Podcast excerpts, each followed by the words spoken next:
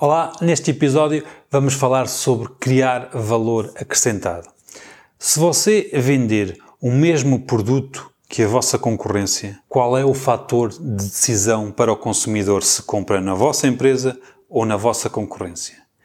É o valor que as pessoas atribuem a cada uma das empresas. Uma boa forma de nós nos destacarmos da concorrência é criarmos valor acrescentado. E esse valor acrescentado pode ser feito de várias maneiras. Eu, se criar uma relação com os meus clientes próxima, de proximidade, dificilmente eles vão para a concorrência porque temos uma relação. Eu vou ao mesmo cabeleireiro há muitos anos e não sei se ele é muito mais caro ou muito mais barato que os outros, mas criei uma relação com ele. Sei que quando lá vou, estamos na conversa, é simpático, ou seja, criamos ali uma relação e é difícil eu mudar. Porquê? Porque tenho essa relação, ele tem um valor acrescentado em relação aos outros. E no meio digital também é possível fazer isso, é possível criar relações com os nossos clientes, com os nossos seguidores, quando damos conteúdo de valor, quando damos conteúdo que os ajude na, na área deles, ou a nível profissional ou a nível pessoal, quando lhe damos conteúdo de valor para que eles sintam que nós lhes estamos a dar algo de valor para criar uma relação entre as partes e que no futuro é sempre vantajosa para quem está a vender ou para quem está a tentar vender. É muito mais fácil conquistar um cliente eh, conquistando primeiro uma relação do que tentar impingir até a exaustão para fazer uma compra. Se não definirmos como prioridade a criação de relações entre as partes, vamos ter que optar por uma forma mais agressiva de publicidade e que não funciona tão bem como a criação de valor para que quando a pessoa tenha que tomar uma decisão se compra na sua empresa ou na empresa concorrente,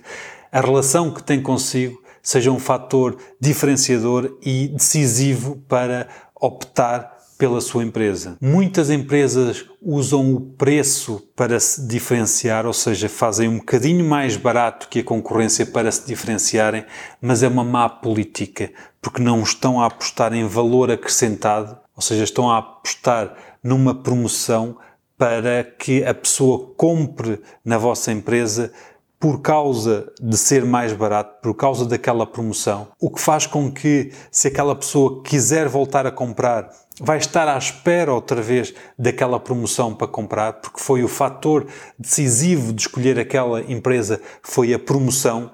e não o valor acrescentado. Eu tenho várias lojas online onde compro coisas, tenho vários fornecedores em que a relação que tenho com eles, que eles conseguiram criar comigo e eu com eles, é o fator diferenciador e é o fator que influencia a minha decisão quando tenho que comprar. Eu vou comprar naquele sítio, porquê? porque tenho uma relação com eles, porque eles me enviam conteúdo que me ajuda na minha área, eles enviam-me informação, eles são cuidadosos a tratar o relacionamento que tenho com eles e, portanto, criam uh, mais valia, criam um valor acrescentado ao produto, ao produto que vendem ou ao serviço que prestam. E se nós nos focarmos na criação de valor acrescentado. Existem várias formas de o fazer, mas se nos focarmos em acrescentarmos valor ao nosso produto ou ao nosso serviço através da interação com o cliente, através da relação que temos com o cliente,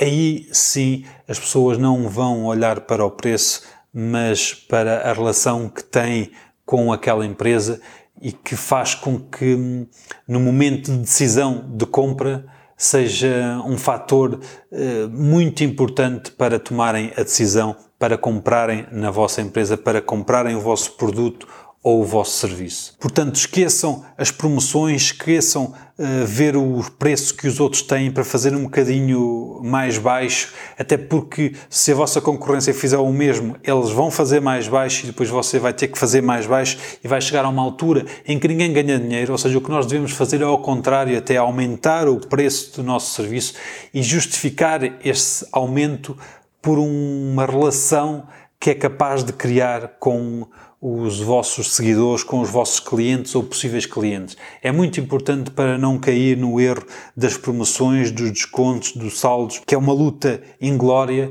Em vez disso, tente criar relações com os vossos seguidores ou com os vossos consumidores ou com os vossos clientes ou possíveis clientes para que no momento de decisão seja uma mais-valia a relação que têm com eles.